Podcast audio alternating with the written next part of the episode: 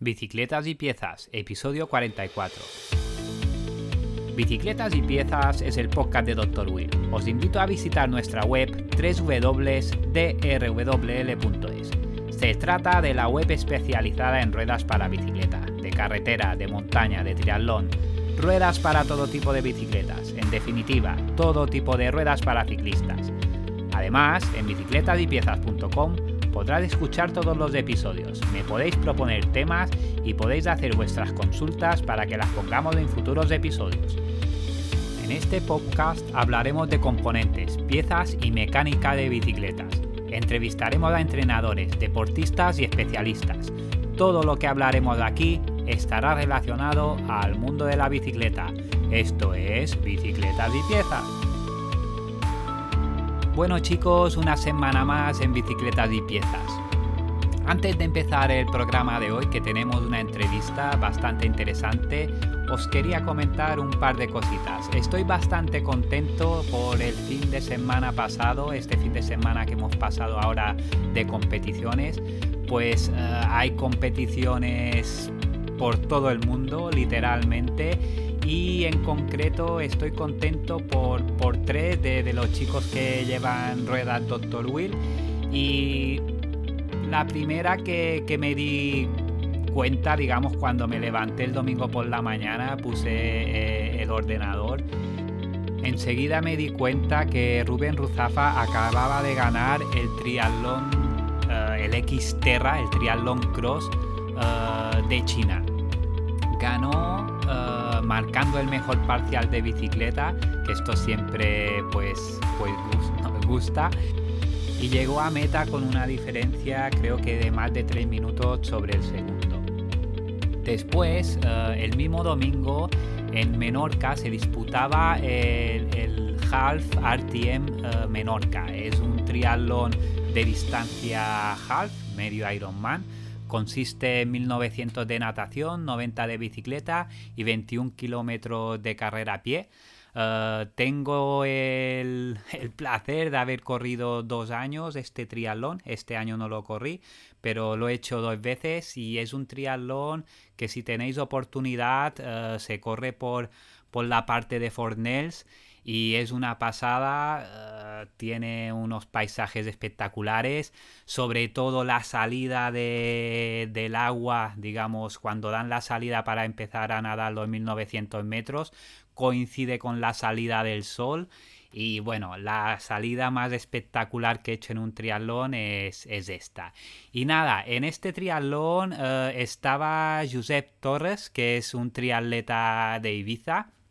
Los que estáis más metidos en, en triatlón, pues uh, imagino que lo conoceréis. Es bastante bueno. Uh, sus resultados son bastante pues bastante buenos. Y como no pues uh, ganó. Ganó el half triatlón la distancia half. El mismo día se, se disputaba la distancia half y, el short.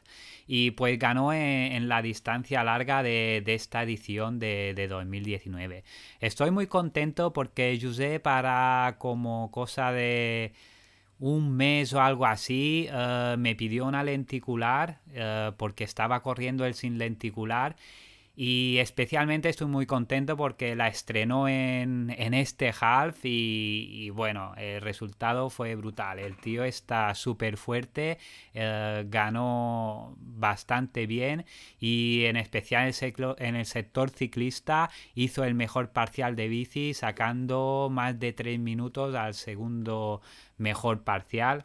Nada, una bestia.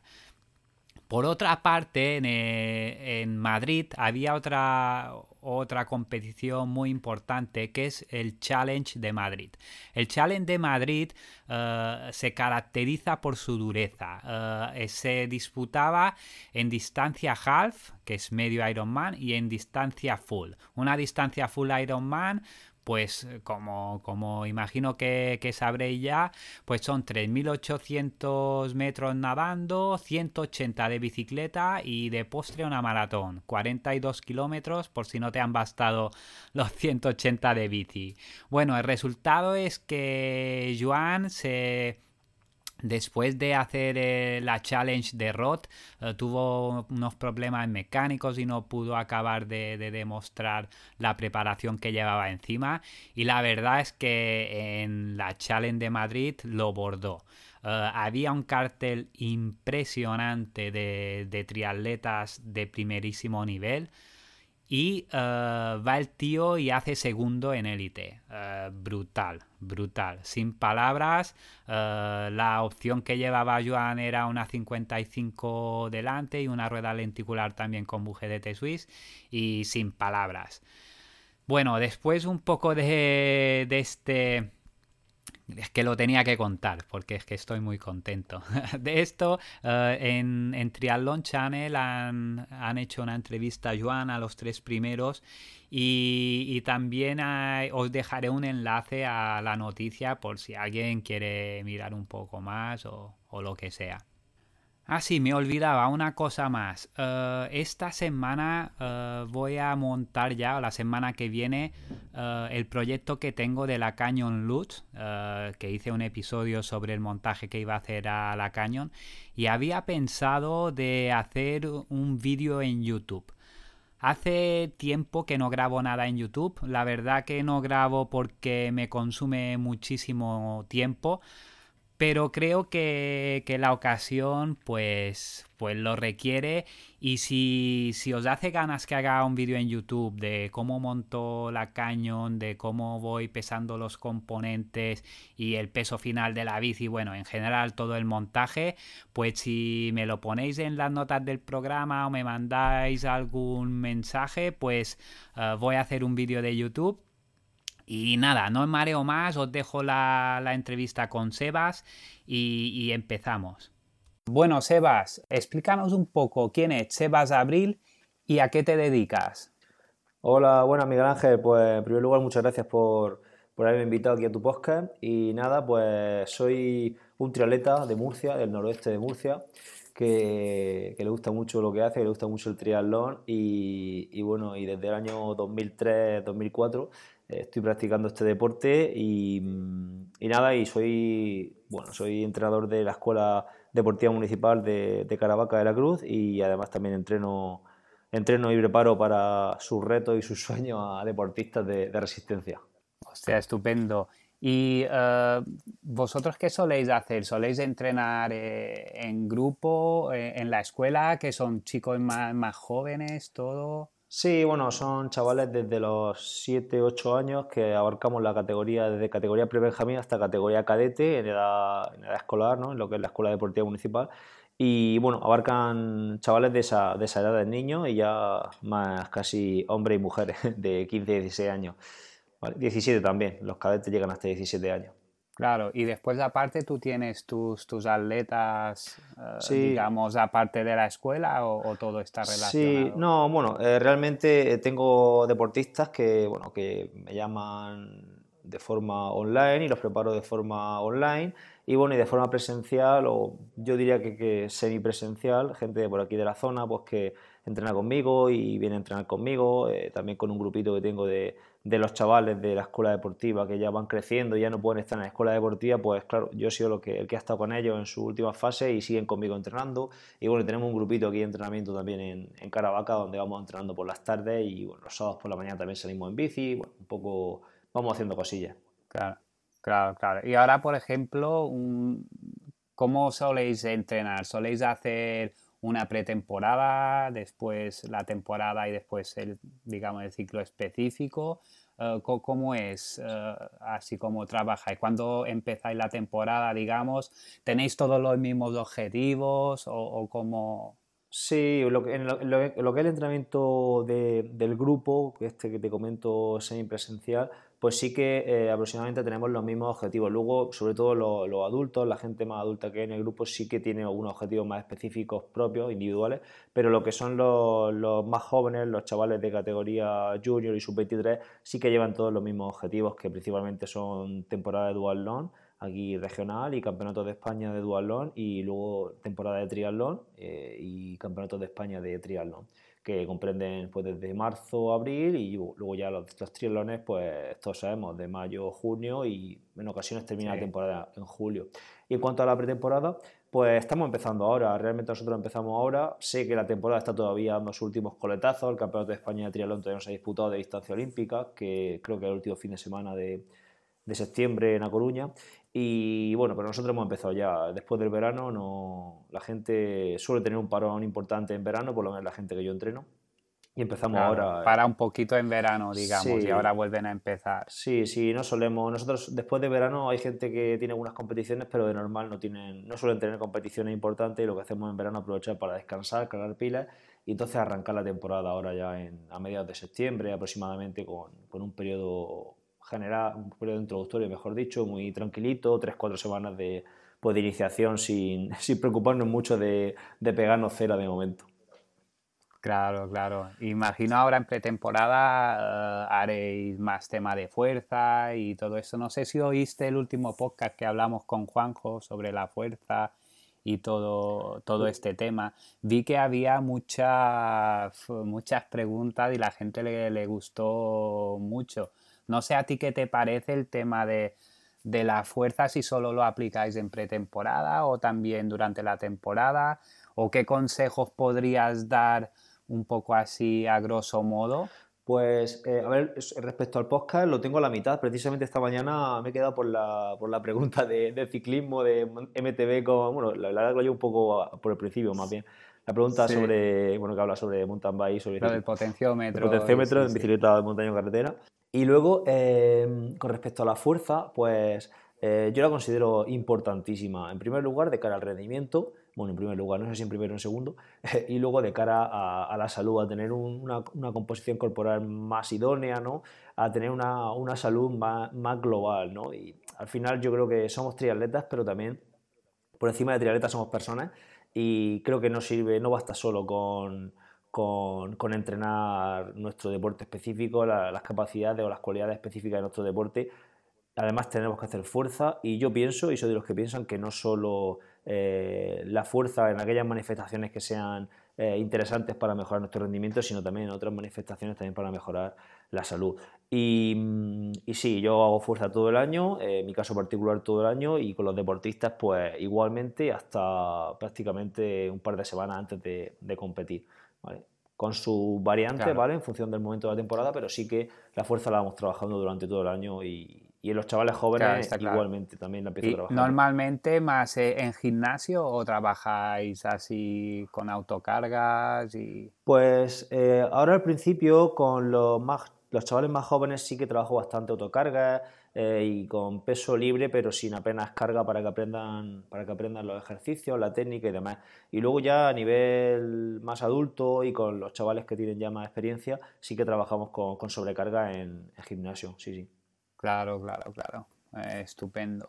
Pasando a otro tema, eh, veo que eres adicta a los podcasts también como yo y que aparte del podcast que yo te, conocí, que es el de Triatlón y otras drogas, el podcast que haces con Edu Vela, eh, tienes más podcasts. Hablamos un, poco primero del podcast que tienes que, con Edu, eh, de qué soléis hablar y, estas cosas. Yo os escucho, pero para que los que no os conozcan, pues pueden visitar el podcast y, es bastante interesante. ¿Cuál es el objetivo, digamos, de, del podcast de triatlón y otras drogas?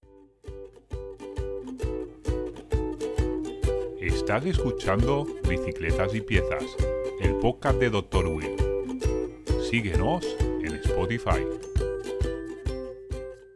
Pues al principio eh, fue divulgar sobre triatlón, ¿no? sobre compartir nuestra experiencia también como, como entrenadores y pensábamos que eso pues, le podía ayudar a la gente. De hecho, mucha gente nos ha dado un feedback bastante positivo. Y bueno, ya llevamos esta la tercera temporada con el podcast y la verdad que pues, los temas cada vez, pues yo también tengo, como has dicho, otro podcast por otro lado, que si te parece ahora hablamos de él. Y, y ya también toco esos temas, muchos temas de los que, de los que toco en, en otra droga junto con Edu. Edu también tiene su canal en YouTube donde habla de muchos temas de entrenamiento y ahora estamos enfocando el podcast más a, entrevistas con, con invitados que, que puedan aportar una visión, una visión diferente. Eh, entonces, pues bueno, básicamente hablamos sobre triatlón y entrenamiento eh, y todo lo que es nuestra experiencia con respecto a este deporte y también a, los deportes que lo, que lo comprenden. Vale, en el podcast de triatlón y otras drogas, imagino que el plato fuerte es triatlón, ¿vale? Sí, sí, sí. Sí, sí, sí, vale. Porque uh, antes no te he pensado a preguntar, ¿todos los deportistas que tú tienes uh, son de triatlón o también entrenas deportistas solo de ciclismo? Sí, bueno, tengo, tengo también algún, sobre todo, me enfoco sobre todo en triatleta y, y corredores de montaña, de trail running. Y luego, bueno, pues si algún ciclista me, me pide servicios, pues también se lo, se lo ofrezco. Lo que, lo que he dejado de, ofrecer servicios para temas de oposiciones y todo esto, porque al final la gente pues sabe que entrena a otros deportistas y te, y te, te, bueno, te llaman o te solicitan esos, esos servicios de, a lo mejor de oposiciones, de, para la preparación de oposiciones y ese tipo de cosas. Y, y, eso es lo que, no, lo que no voy trabajando sobre ello. Entonces me enfoco principalmente en triatletas, corredores de montaña y bueno, y algún, y algún ciclista, sí, algún corredor de asfalto. Sí. Sí, corredores de montaña también está subiendo bastante la afición con, corredores de montaña. Por aquí también sí, sí. Eh, hay bastantes, hay un grupo bastante grande, van por todas las carreras y, imagino que será diferente. Tienes, digamos, una especificación tú eh, en deportistas de montaña, ¿verdad? Tú tienes la especialización, creo. Sí, pues en primer lugar eh, empecé a correr yo por montaña porque más, más que por... Bueno, me gusta la montaña bastante, pero también sobre todo por sentirme. Me gusta mucho sentir lo que siente el deportista, ¿no? Saber lo que siente y para eso qué mejor que practicar, que practicar el deporte en sí. Entonces, eh, durante un par de, de inviernos he estado corriendo por montaña, este año otra vez también estoy empezando a, a corretear por aquí, por el monte, y para sentir eso, eh, para, para, saber en primera persona lo que siente un deportista un corredor de montaña. Está claro que a lo mejor no he hecho un ultra de, un ultra de, de 160 kilómetros, ¿no? Pero bueno, pero me puedo hacer una idea de, de, lo que siente un deportista con, en, esa, en esas circunstancias. Y luego a nivel de formación específica, pues estoy, iba a decir, terminando un, un curso de, de posgrado que estoy haciendo en, la Universidad de Distancia de Madrid, que es especialista precisamente en, trail running. Y, digo que estoy terminando, pero no lo estoy terminando porque realmente no, no, lo voy a probar, porque para probarlo voy a hacer algunos exámenes que, de los cuales he pasado. Y lo que he hecho ha sido verme todas las clases, estoy viéndomelas, estoy hablando en mi podcast, en mi podcast diario de de eso, de, lo que voy viendo en ese curso y divulgando sobre ello y de paso aprendo, pero la verdad que no estoy pasando por el aro de, de, pasar los exámenes y de hacer los trabajos, cosa que a lo mejor no está bien, pero bueno, no voy a decir que tengo una titulación si realmente no la tengo, pero sí que la estoy cursando realmente. Claro, la estás cursando y la estás aplicando también con, con, la gente que tienes, con, contigo mismo, imagino, y, y, con, y con todo. Una de las cosas que, me llamó mucho la atención o que, me gustó cuando te, conocí fue eh, el proyecto que tienes de, hilando fino. ¿Vale? Me pareció una cosa eh, bastante, digamos, original, al, que pones al alcance de muchísima gente, eh, digamos, los servicios de un entrenador profesional y me gustaría que nos hablaras un poco uh, el proyecto de Hilando Fino, en, qué consiste y para quién es. Y, veo que le, le pones muchas ganas, que incluso tienes un podcast diario de, del Daily. Cuéntanos tú mejor, que, eres el que, que, mejor nos va a decir lo, lo que hay. Pues mi página web hilandofino.net, la verdad que surgió hace ya bastante años, surgió en el año 2010 con un blog que se llamaba hilandofino.org y bueno, era un blog de estos típicos de Blogspot, de estos que se hacían entonces, que bueno, lo redireccioné a ese dominio y, y bueno, ahí simplemente pues ponía crónicas de las carreras de mi deportista, hablaba sobre, sobre entrenamiento, pero de forma bastante, bastante esporádica, ¿no? No, no era no, no, no, publicado con mucha recurrencia. Posteriormente lo creé la web hilandofino.net, donde ofrecía mis servicios de entrenamiento y, y, bueno, y sí que ya empecé a escribir en el blog, eh, un, poco, un poco más de forma más recurrente. Y fue hace, bueno, justo al poco de, empezar con Triatlón y otras drogas, eh, que eso fue hace dos, tres años, cuando decidí ya darle un cambio a, lo que es la página web y crear la, la plataforma de membresía que has comentado, que, lo que intento es pues, un poco, eh, podemos decir que democratizar el, conocimiento ¿no? de, y el entrenamiento, el acceso al entrenamiento, porque realmente todos sabemos que el acceso a un entrenador eh, personal eh, que, te, que, te, prepare las cosas individualmente, pues entre comillas es algo costoso, es un, es, un, gasto es un gasto importante si, si quieres que esa persona... Y otra cosa que, perdona, que, que, mucha gente también no, no siente que necesite un entrenador como se piensa que los entrenadores solo los tienen los pro, ¿vale? Una por el precio y otra, pues como, bueno, si, si tienes un entrenador, como tienes que ser bueno sí o sí. sí, sí. Y, y, la verdad que lo que estuve mirando de, de hilando fino es que, claro, cualquiera puede tener un entrenador. imagino que la mayoría de gente que escucha el podcast hará ciclismo, hará triatlón y, y a todos nos gusta ir a alguna prueba, pero a lo mejor vas a una prueba al año, a una carrera por etapas, por ejemplo, o tienes pensado hacer un half, pues es muy importante tener un, a lo mejor no un entrenador como tú dices, que te esté encima al 100% como un pro, pero a través de, de, la plataforma pues puedes aprender un poco tú a, a, estructurar tus entrenos y a tu manera. A lo mejor no es la mejor manera, no sé, o sí, de, de tú tener el máximo rendimiento como si estuvieras encima 100% de, de, de un deportista, pero sí que puedes afrontar la prueba con, con unas garantías y, y, sin tener la presión de, de, que tienes un entrenador y que tienes que cumplir los entrenos, así como tú enseñas a adaptar un poco los entrenamientos eh, sabiendo las bases y cada uno se, se, guisa su plato y se lo hace, ¿no? Claro, se, trata justo de eso, de lo que has comentado. Eh, si tú coges, por ejemplo, hay un plan de triatlón sprint, si tú coges ese plan y lo implantas y lo haces tal cual, pues posiblemente no te sirva. No te sirva porque realmente es un plan pues genérico totalmente, con ejercicios de técnica que directamente ni los pongo, pongo a lo mejor en un plan de, en la sesión de natación, pongo 600 eh, metros, 100 técnicas, 100 crawl, ¿vale? Con lo cual la técnica tendrás tú que saber dónde están tus errores y aplicar esos ejercicios para corregir esos errores. Entonces es un plan genérico que requiere individualización.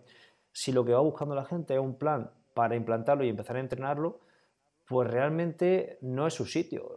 Es para gente, yo pienso que mi, sitio web es un sitio para gente que tenga ganas de aprender y que tenga ganas de, aplicar el conocimiento que vaya aprendiendo, no solo en, lo que yo publico, sino en lo de otras personas, evidentemente. Entonces, al final, eh, el, café con leche para todos, pues al final no, no, sirve. Entonces, hay que adaptarlo y cada persona es responsable de adaptar su entrenamiento a su realidad. Claro, es que la ventaja un poco puede decir que mm, tú sabes que la, la, mayoría de información la puedes encontrar por internet y buscas planes de entrenamiento como...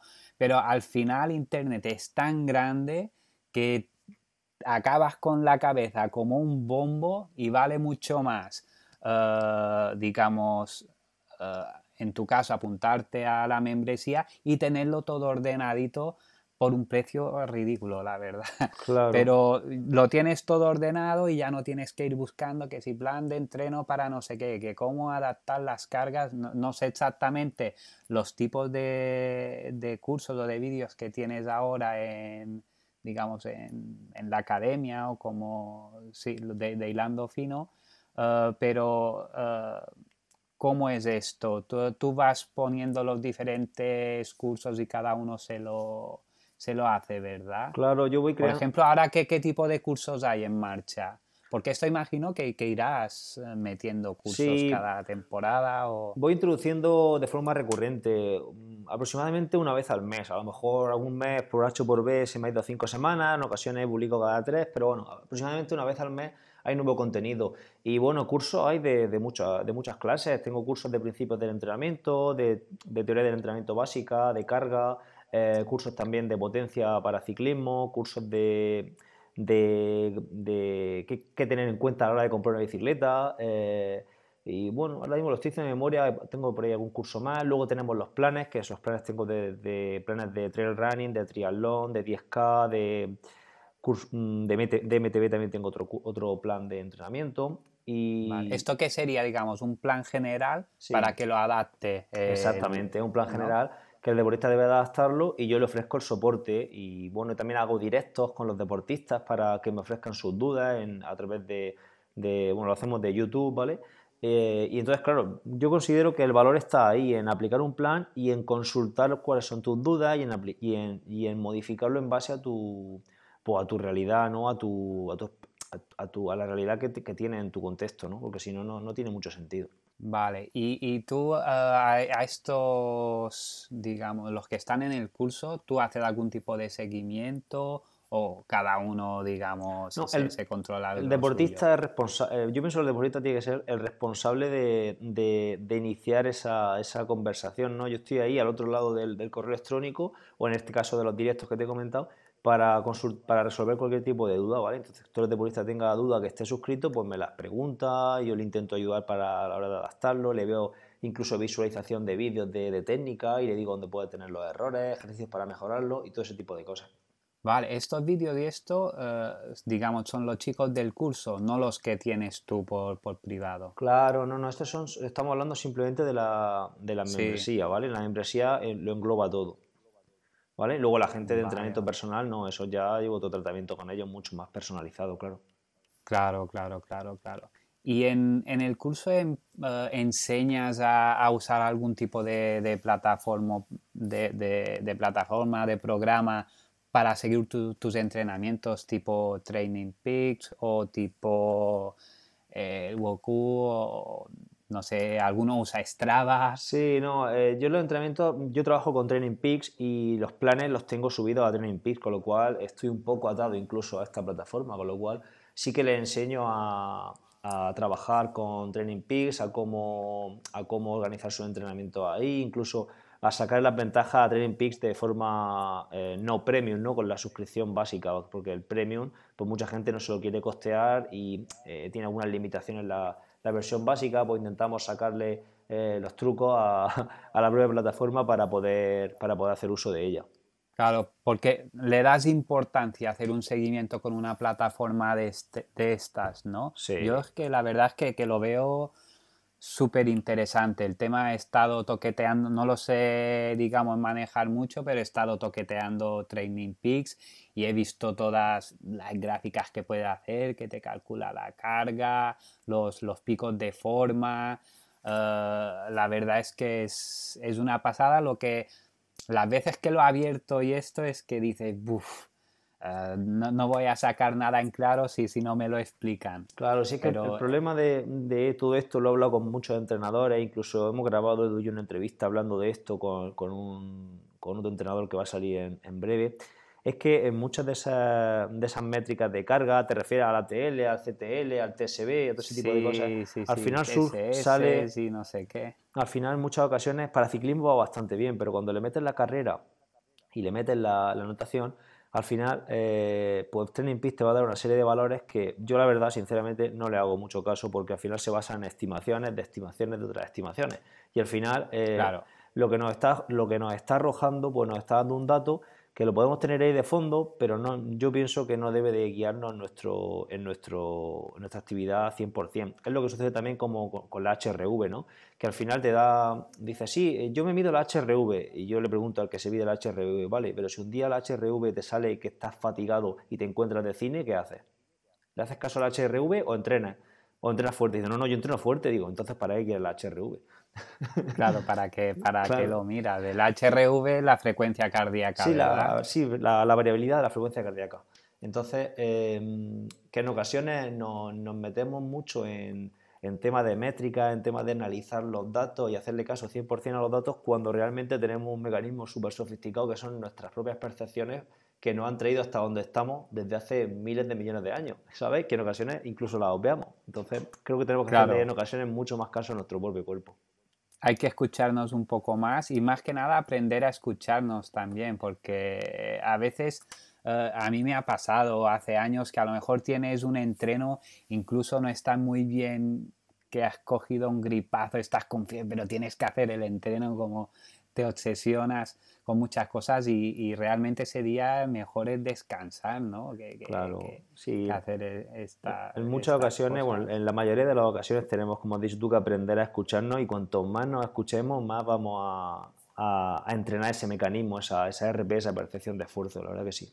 Y en temas de nutrición y todo esto, tú te metes con tus deportistas, ¿te, te parece? Es interesante, digamos. Lo, veo súper lo veo súper interesante, lo veo una disciplina que los entrenadores deberíamos de estar más formados de lo que, de lo que estamos. Es que esto es lo, que hablábamos del otro día con Juanjo, que para mí, ¿no? Que, que yo no soy entrenador ni soy nada, pero lo que veo globalmente es que un entrenador que te calcula las cargas, sobre todo en triatlón, que es un poco más complejo, natación, carrera a pie y bici, te tiene que, hacer la, dieta. No, no, no, puedes ir a un dietista aparte que no sabe ni...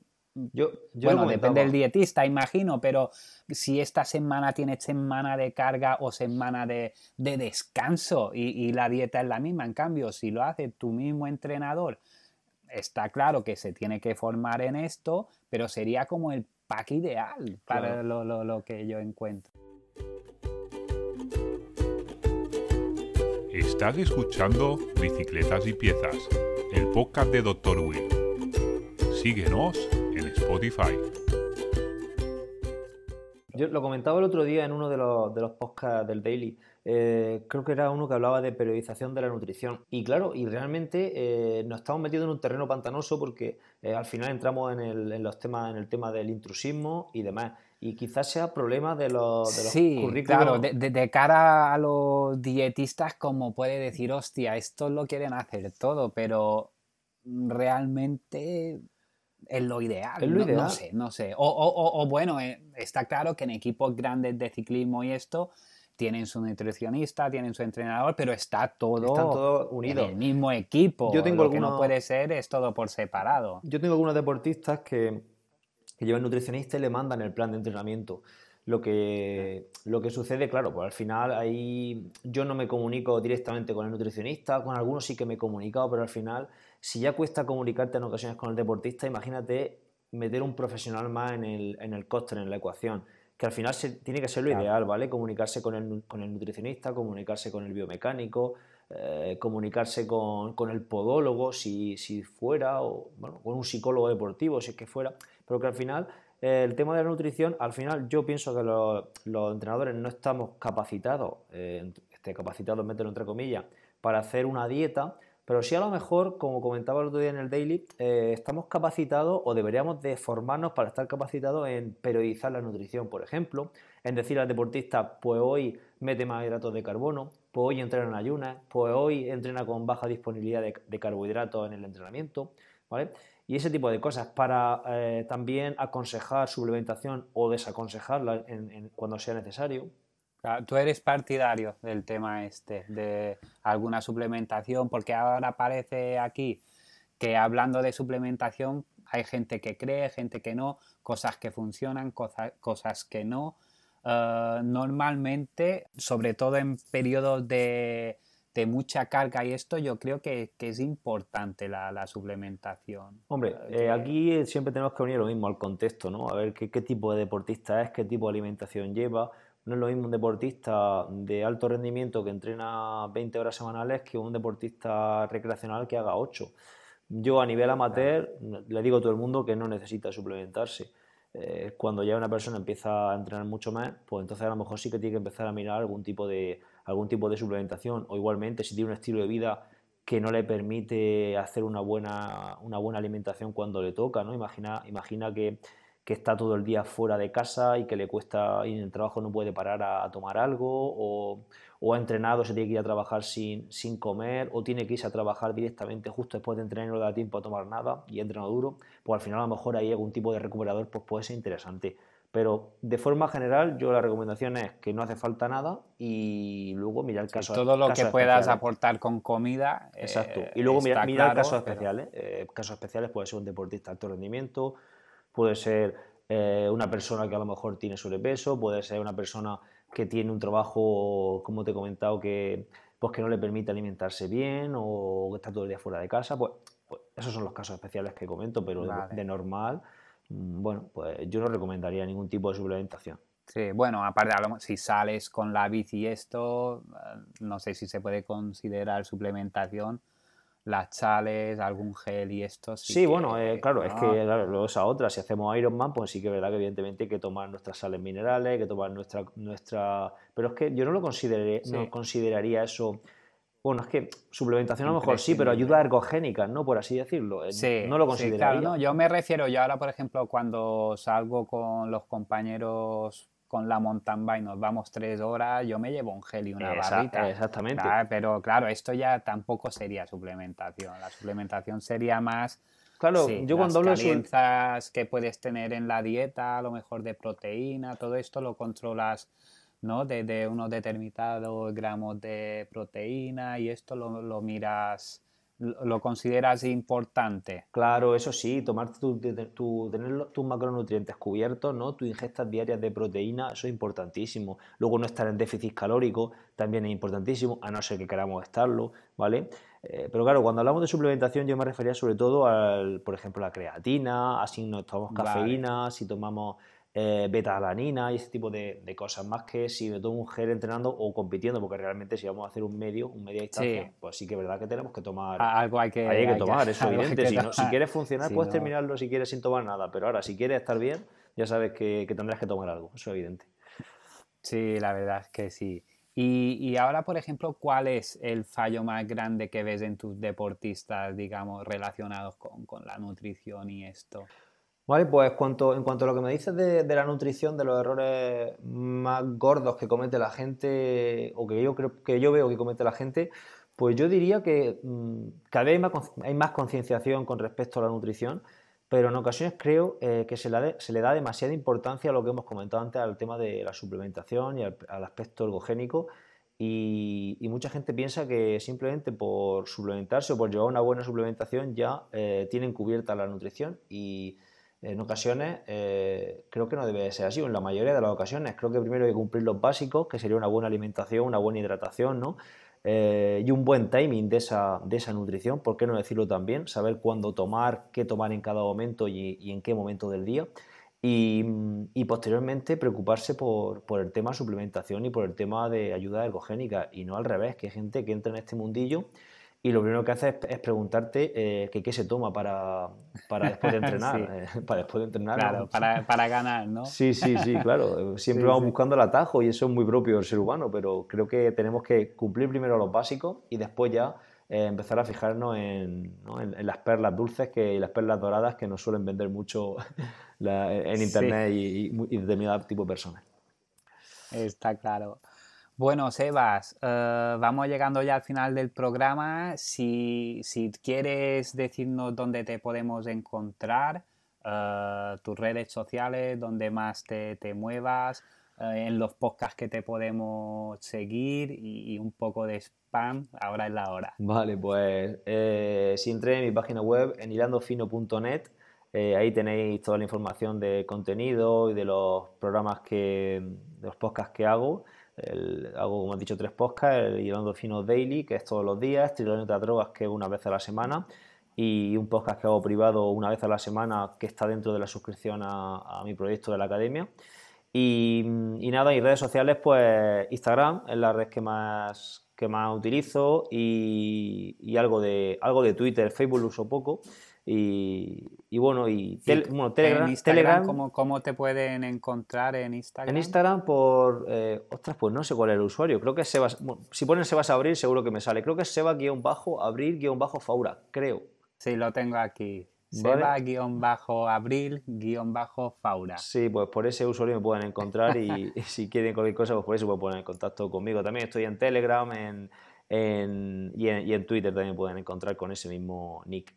Vale, y en Telegram, ¿qué he visto que has hecho? ¿Un grupo de Telegram? Ah, sí, he creado un grupo en Telegram para estar en contacto con gente que, nos, que tengamos los mismos intereses. Y, y nada, oh, bastante bien, estamos ahí aportando y compartiendo información y cosillas y la verdad que muy contento.